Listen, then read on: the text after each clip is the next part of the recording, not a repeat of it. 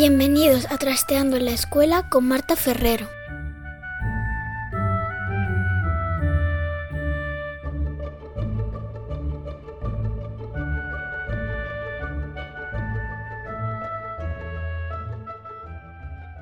Hoy vamos a hablar de nuevo del aprendizaje basado en proyectos, de cómo implicar a una clase de tal manera que consigan cambiar el nombre de las calles de su pueblo.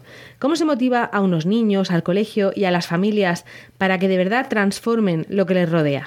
Vamos a ver si conseguimos respuesta para estas preguntas con el invitado de hoy. Para descubrirlo hemos llamado a Joan Ramajo, que es profesor de primaria del Colegio Público de Educación Primaria Virgen de la Vega, de Moraleja, en Cáceres. Vamos ya con la entrevista de Trasteando en la Escuela. Hoy vamos a conocer los proyectos que hacen en un colegio de Cáceres que se llama Virgen de la Vega y con uno de sus profesores que es Joan Ramajo. Joan, buenos días. Hola, muy buenos días. Bueno, es un, es un colegio pequeño, grande. Cuéntanos primero eh, de qué vamos a hablar exactamente. ¿Cómo es tu cole? Bueno, mi cole está, eh, como has dicho, en Moraleja. Es una población de 8.000 habitantes de la provincia de Cáceres Aquí hay dos centros de educación primaria, y digo de educación primaria porque nuestros centros son los de primaria, porque hay un centro infantil específico en el pueblo. Entonces nosotros tenemos alumnos de primero a sexto, es un cole de casi 200 alumnos, con dos líneas, y bueno, no, no es un cole pequeño, tampoco es un cole súper grande, las clases tienen una media de entre 15 y 20 alumnos, y está bastante bien, tiene ya 40 años, un cole con solera aquí, la verdad. ¿Y trabajáis todos los eh, profesores por proyectos o, tú en particular? la, tendencia de los últimos seis años, que son los que llevo en el centro, eh, es esta, es decir, ya hay prácticamente la mitad del claustro está trabajando por proyectos, eh, la mayoría de las clases, de los grupos, tienen ya su blog educativo dentro del aula integrado, y sí que hay una cierta tendencia al uso de las metodologías activas dentro del aula, de hecho, somos centro perteneciente al programa de, las competencias profesionales docentes de aquí de Extremadura, que es pionero de este programa, para mejorar cuál es nuestra profesionalidad. Y, sí que es un centro que está atendiendo a, trabajar de esta manera, la verdad. Bueno, y en concreto, ¿a qué, ¿a qué edad das tu clase? ¿Qué, curso? Yo tengo un grupo de quinto, tengo niños entre 10 y 12 años, dependiendo si los han hecho o han repetido. Es mi primer año con ellos como tutor y es mi quinto año como maestro suyo porque soy también especialista en educación física tengo un grupo de 17 alumnos. Bueno, y con esos 17 alumnos, eh, ¿cuántos proyectos eh, haces en un, en un curso? No sé si tienes un, un proyecto global grande y luego eh, otros pequeñitos, o cómo funcionas exactamente. Bueno, mm, la verdad que tenemos múltiples y por suerte tengo un grupo súper bueno, donde las familias la verdad que me están ayudando muchísimo. Destaco esto de las familias porque me parece esencial contar con ellas para poder trabajar de esta manera sobre todo en el proceso de desaprendizaje, en el que ellos entiendan de que de esta manera sí que se aprende. Y eso tiene que hacerse con evidencias y a las familias más o menos hay que dejarle las cosas claras. Y este año, como proyectos grandes, grandes, vamos a hacer ya el tercero. Hemos hecho uno que se llama Merezco una calle, que va relacionado con, el, con la igualdad. Eh, lo que estuvimos haciendo un estudio de las calles de Moraleja, de, del nombre que tenían, si eran el nombre de mujeres y de hombres, y nos dimos cuenta que solo 11 calles tenían nombre de mujer hemos conseguido en pleno cambiar ya dos calles de Moraleja, aprovechando la memoria histórica, la ley de memoria histórica, y hemos acabado ahora otro que se, llama, se ha llamado el Ministerio del Tiempo, basado en el programa, en la serie del Ministerio del Tiempo, un proyecto ramificado absolutamente, donde había cuatro grupos que les he mandado a distintos momentos de la historia de nuestro país a solucionar problemas de manera ficticia para que la historia no cambie. Ha sido súper interesante. Pues vamos a empezar, vamos a empezar poquito a poco, porque me interesa que me cuentes eh, todos los detalles. Por ejemplo, merezco una calle. Lo cuentas como si fuera tan sencillo, o sea, que unos niños de quinto eh, hagan que el pleno de un ayuntamiento cambie el nombre de, calles. Eso, eso no es, no es tan sencillo como parece cuando lo cuentas tú, ¿no? ¿Qué, qué hay detrás de todo ese trabajo? Pues detrás de todo ese trabajo es lo siguiente. Yo vi este proyecto de Rosalía Arte, una maestra, de, una persona de Málaga, y lo, ofreció como que cada uno podía adaptarlo a su contexto, yo adapté a mi población y hemos trabajado en lengua y en matemáticas. ¿Qué hemos hecho? Hemos hecho un estudio de todas las calles de nuestro pueblo para saber cuántas se llamaban con nombre de mujer, cuántas se llamaban con nombre de hombre y cuántas tenían una nominación que no fuera de, ni de hombre ni de mujer. Para trabajar los tantos por ciento. Hemos hecho estadísticas de cuántas de una manera y cuántas de otra. Nos hemos dado cuenta de que había solo 11 de mujer y 100 de hombres y lo que hemos hecho es buscar mujeres emblemáticas de, Extremadura a lo largo de la historia. Hemos buscado ocho, han trabajado en pareja han preparado unas presentaciones de Google buscando información sobre estas mujeres emblemáticas y hemos hecho una exposición pública dentro de clase con las familias para explicarles cuál eh, eh, que queríamos que, estas mujeres tuvieran una representación en una de las calles de la población. ¿Cuál fue nuestra sorpresa? Que el ayuntamiento fue consciente de este proyecto y le enviamos una carta al alcalde eh, explicándole un poco lo que habíamos hecho y lo que no. Eh, nos respondieron diciendo que estaban en pleno proceso de cambio de calles con la memoria histórica, cosa que nosotros no conocíamos, y nos propusieron que varias de las calles que nosotros estábamos estableciendo fueran las que empezaran a cambiarse en el pueblo. Nos invitaron a un pleno oficial en horario de tarde, en el que fuimos los 17 alumnos con las 17 familias, en la que dos alumnos, uno de ellos con discapacidad, expusieron el trabajo que habíamos hecho y se votó en pleno la decisión del cambio de la primera calle y los 12 concejales de la población votaron que sí. Y, ahora mismo ya hay dos calles que tienen nombre de lo, de lo que nosotros hemos trabajado en clase. Bueno, ¿y quiénes son esas dos mujeres que tienen ya calle? Pues una es Inés de Suárez, que es una conquistadora extremeña, y otra es una mujer del pueblo, una mujer humilde, desconocida absolutamente por el resto, que era una antigua vendedora de pasteles con un carro ambulante por la población, que se llamaba Herminia, Herminia Roma la Rosquillera hemos cambiado la calle General Mola y la calle General Sanjurjo. Nada menos, ¿eh? la verdad es que tuvo que ser emocionante, ¿no? Ese, ese pleno. Es absolutamente un aprendizaje de servicio en, su totalidad. Es decir, nosotros con nuestro trabajo hemos modificado aspectos de nuestra población y que tiene una repercusión grande, histórica, y que probablemente permanezca en el tiempo siempre, ¿no? ¿Fuisteis también a la, inauguración de la calle o, eso aún no se ha...? En breve porque aún no están las placas, que tiene un proceso burocrático claro. de que se puedan poner incluso alegaciones, que ya ha pasado ese tiempo también, y, nosotros, y estamos esperando a que el ayuntamiento nos diga qué día podemos para poder ir a cambiar la placa con las personas del ayuntamiento. Muy bien. Eh, la verdad es que es, es, una, es una chulada, ¿no? Además, para niños de 10, 11 años, decir, eh, ya durante toda la vida yo cambié esa calle, ¿no? Eso es, cada vez que pasen por ahí dirán, esto es el producto de nuestro trabajo y un trabajazo detrás muy grande, ¿sabes? Eh, lo interesante también es que dentro del proyecto Merezco una calle, que lo están haciendo muchos centros a nivel nacional, porque me consta, creo que somos el único colegio que ya ha cambiado calles en un pueblo.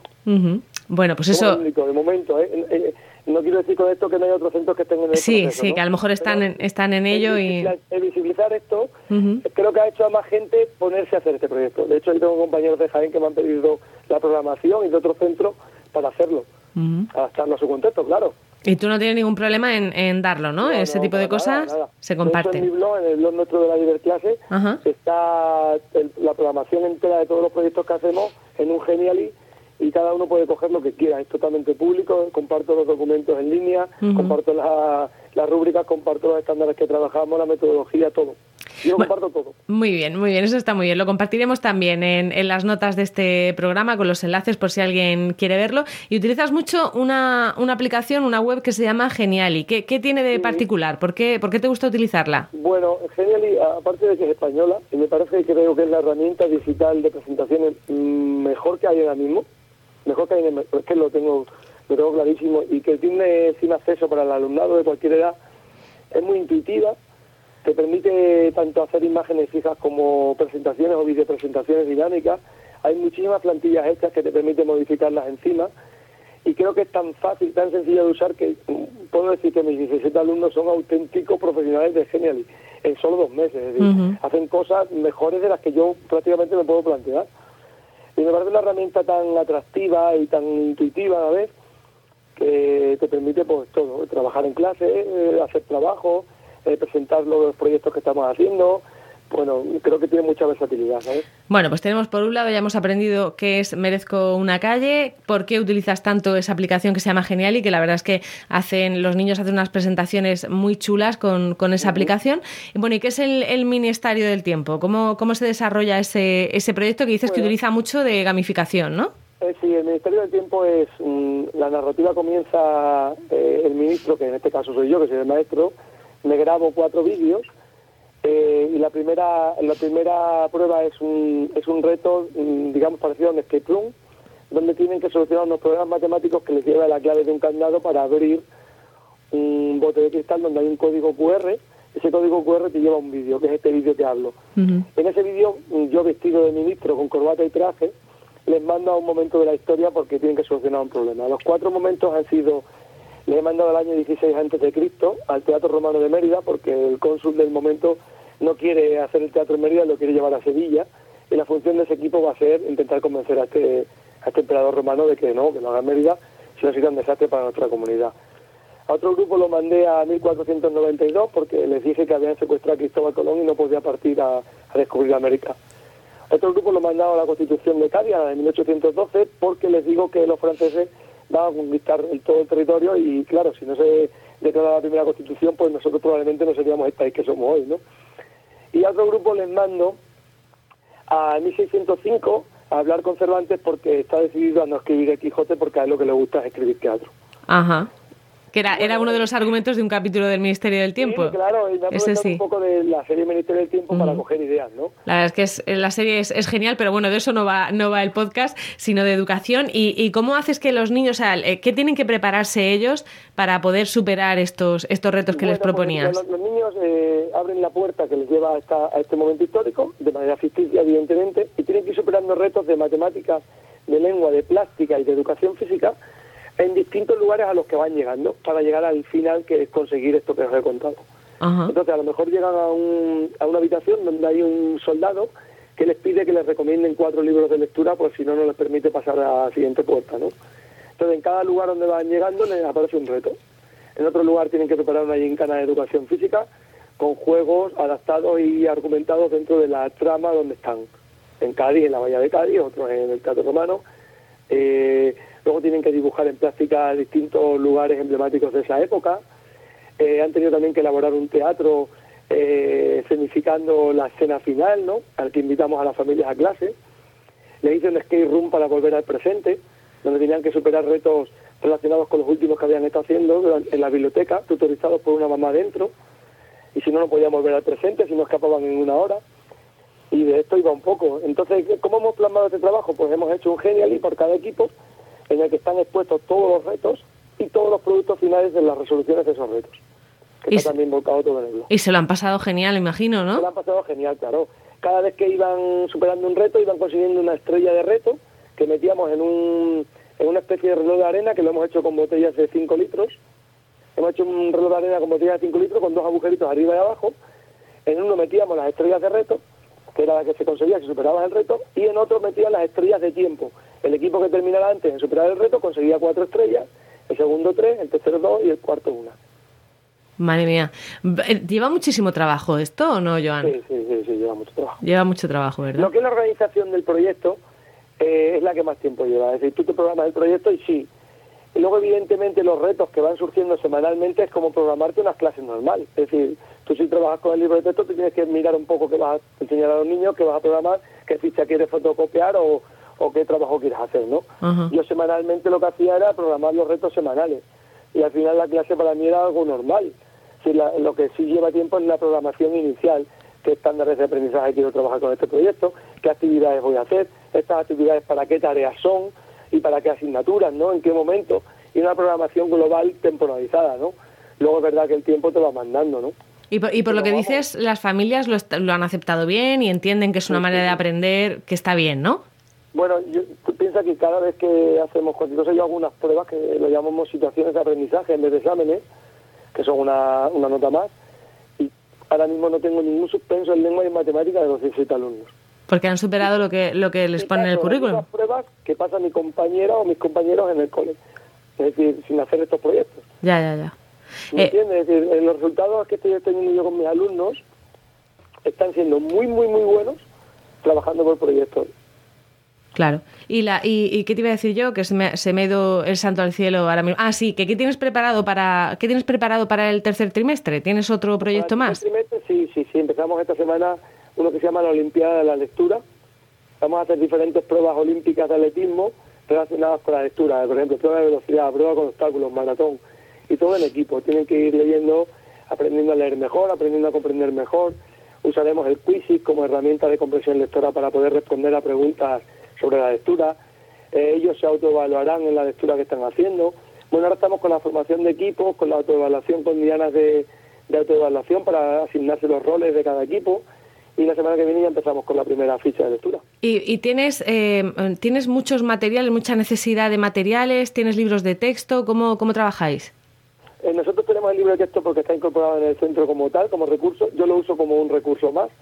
Me viene bien en algunos momentos para hacer ejercicios, para entrenar, digámoslo así. Pero yo me puedo tirar 15 días sin abrir ningún libro, perfectamente en clase. ¿Y, pizarras digitales, forma de grabar? Digital, eh, hago bastante presentaciones con el Genially, trabajamos mucho con Flip Classroom, los niños empiezan a construir aprendizaje a partir de lo que saben y se enseñan entre ellos. Y parte muy interesante el, aprender entre iguales, explicarse entre ellos. Y, por ejemplo, aprendiendo los ángulos, ha sido un niño que ha explicado los ángulos a los demás en la pizarra digital.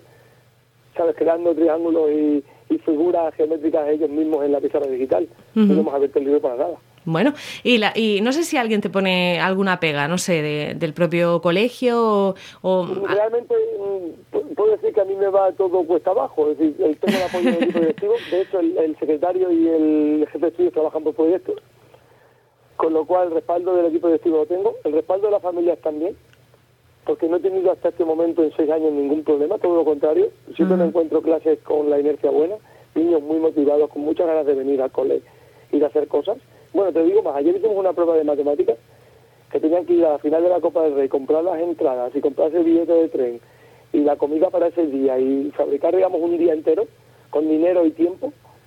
Y los niños estaban encantados de la prueba, es decir, alucinados. Claro. He corregido la prueba y tengo 12 alumnos de 17 por encima de 9. Bueno, bueno, está muy bien. Hoy, hoy, ¿eh? Y, que, te quiero decir que es la parte de encontrarte una prueba, una situación de aprendizaje motivado, Solamente eso ya te lleva a tener un punto de, más de conexión para poder aprender mejor. Claro. Pues, eh, Joan, muchas gracias por, por, contarnos todos estos proyectos y quien quiera profundizar un poquito más tiene, tiene tu página web, ¿no? Cuéntanos cuál, cuál es. se llama Diverclase con B y, tiene, un, tiene una explicación. Cuando hicimos este blog hace tres años, en la primera clase que yo tuve como tutor en quinto, fueron los propios alumnos los que pusieron el nombre al blog y vimos que existía Diverclase con V pero como éramos quinto B y queríamos ese nombre, hicimos DIV de Diver, de quinto, Diver Clase, y lo explicamos con un vídeo incluso en el blog. Muy bien, entonces... bueno, tiene esa distinción, digamos, graciosa. Está clarísimo que no es, por, no es por una falta de ortografía, sino porque ha sido, ha sido intencionado. Está puesto con B mayúscula para que destaque que sabemos que está mal. Muy bien. Bueno, pues Diver, Diver Clase, ¿no? Es el, el blog. Poner Diver Clase todo seguido en Google y es la primera que está, porque tiene casi 100.000 visitas. Tiene muchas visitas, sí. Bueno, pues eh, lo pondremos de todas formas en las notas del programa para quien quiera consultarlo, así que eh, quien quiera coger ideas para hacer proyectos chulos en, sus clases de, primaria puede tener esta inspiración del trabajo de Joan Ramajo. Muchas gracias por atendernos. Muchas gracias a vosotros por haberos fijado y por darnos voz, de verdad. Venga, hasta luego. Un saludo, gracias. Esto es todo. Volvemos en 15 días en Trasteando en la Escuela. En este episodio 25 hemos dado más ideas para hacer proyectos interesantes con los alumnos de primaria y en las notas del programa tendréis los enlaces a las páginas que gestiona Joan Ramajo. Para terminar, os quiero recomendar otro podcast de la red de Milcar FM, se llama Perspectiva, lo lleva David Isasi y ha llegado ya nada menos que al capítulo número 100. Hablando de Apple, y hablando de Apple tenía que contar con dos de los locutores de la red de Milcar. Así que si nunca habéis oído eh, Proyecto Macintosh o Emilcar Daily, ya sabéis que esta es una oportunidad de oír a los tres locutores hablando de Apple, que es algo que les gusta mucho. Además, eh, David Isasi analiza las empresas de una forma muy didáctica que hasta los que no tenemos nada que ver con el mundo empresarial podemos entender sin problemas.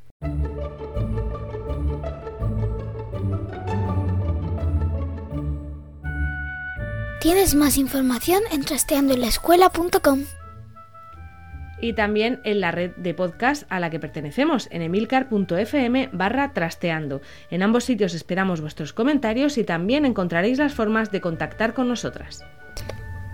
Nos despedimos hasta pronto. Bye bye.